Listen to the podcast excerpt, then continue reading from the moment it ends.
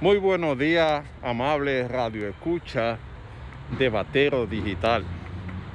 En el día de hoy queremos poner en el debate la abeja perimetral, perimetral o el muro entre la República Dominicana y Haití. Ante el anuncio del presidente de la República de hacer una abeja que divida Haití con la República Dominicana, ha suscitado una ola de comentarios porque se van a invertir 100 millones de dólares en esta abeja. Todo el que critica no vive en la frontera. Desde hace mucho nosotros hicimos el planteamiento de que había la necesidad de hacer este muro. Luego la Fuerza Nacional Progresista tuvo como bandera que se construya este muro. El que no vive en la frontera puede criticar el muro porque no ha sido objeto de robo de ganado, de vehículos, de, motores, de todo lo que tiene la zona fronteriza. Hay un grupo que se encarga de robarlo y llevarlo hacia el tío. Sumándose también los secuestros donde mucha gente han tenido que pagar de forma secreta el rescate de sus familiares que se lo llevan hacia Haití.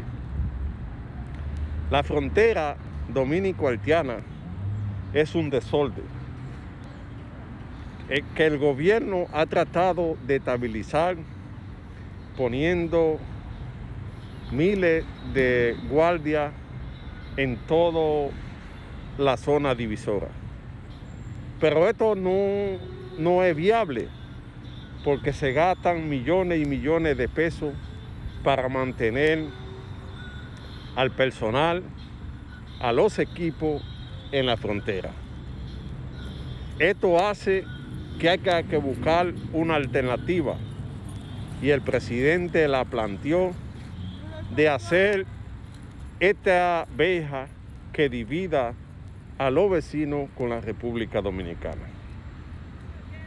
Aquí hay tráfico de seres humanos, de mercancía, de droga, de toda la cosa ilícita se transita por la frontera y esto no tiene control. El canciller anunció que hay dos compañías interesadas en hacer el proyecto una española y otra israelí. Al final creo que se quedará la israelí por la experiencia que ellos tienen en la construcción de, eso, de esa verja y porque desde hace mucho un amigo me dijo que los israelíes estaban interesados en el control de la frontera en la República Dominicana. Cualquiera que sea, hace la diferencia porque esto hay que arreglarlo. Esto no puede seguir así.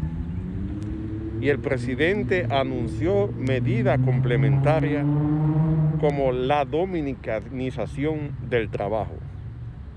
El código establece que el 80% de la mano de obra debe ser dominicana, pero eso no se cumple y la mayoría de los trabajos lo tienen los vecinos.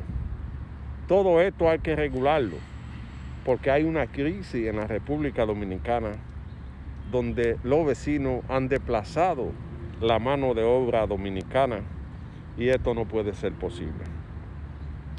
Nosotros apoyamos la decisión del presidente de hacer este muro, porque así se va a controlar la entrada. Va a haber que pagar los impuestos. porque muchos cruzan su mercancía y no pagan los impuestos. Esto va a traer como consecuencia presiones de sectores militares, de sectores políticos, de sectores empresariales que manejan el negocio de la frontera y que quieren que siga el desorden para ellos seguir teniendo beneficios. Esto debe arreglarse. Hay que humanizar la frontera de tal forma que sea confiable, que sea seguro.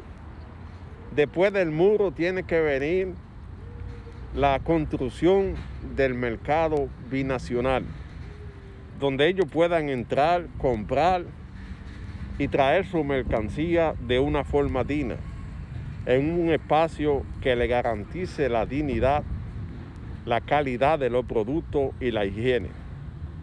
Es un proyecto ambicioso que sé que se va a hacer, porque donde hay 100 millones de dólares envueltos, muchos sectores van a influir para que se busque ese dinero y se construya. Hay políticos, empresarios, periodistas que están manifestando, entre ellos politólogos, que de dónde va a sacar el presidente tanto dinero.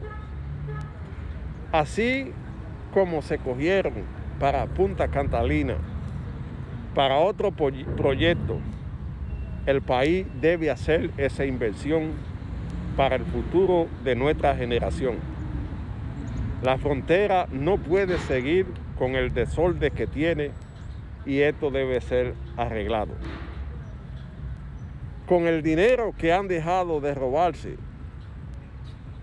los que administraban el Estado, se puede invertir en la frontera de tal modo que la gente no quiera salir de la frontera para la ciudad, que se mantenga la vigilancia de nuestro territorio, porque si no se hace, en el 2040 ya no vamos a tener nación, porque se van a apoderar del país a través del desorden y se va a perder la dominicanidad, se van a perder los valores éticos, porque hay gente que no entiende que aunque son vecinos, ellos tienen otra costumbre, otra religión, otra cultura, y que lo mejor es vivir en buena vecindad.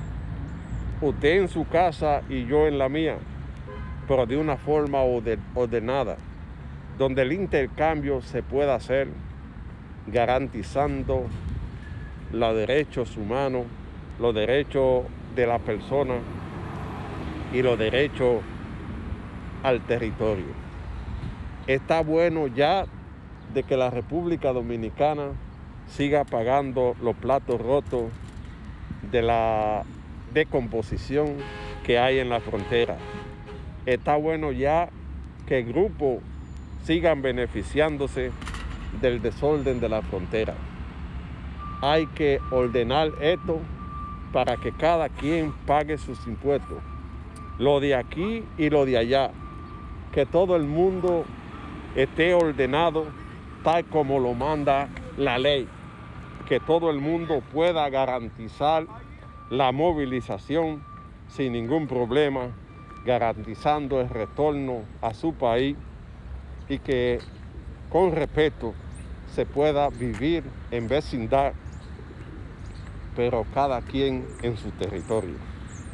Señor presidente, cuente con nuestro apoyo, que desde aquí le vamos a estar defendiendo ese proyecto histórico que solamente usted se atrevió a abrazar para el beneficio del país. Esto pondrá orden en la frontera, esto pondrá la decisión de que se respeten las cosas tal como se establece en los derechos internacionales y en los convenios. La República Dominicana tiene el derecho de hacer esta división para, para resguardar nuestro territorio, nuestra integridad territorial y eso merece el aplauso de gente consciente que no van a ver el muro como un acto de discriminación, sino como un acto de orden en el nuevo tiempo que se vive en la República Dominicana.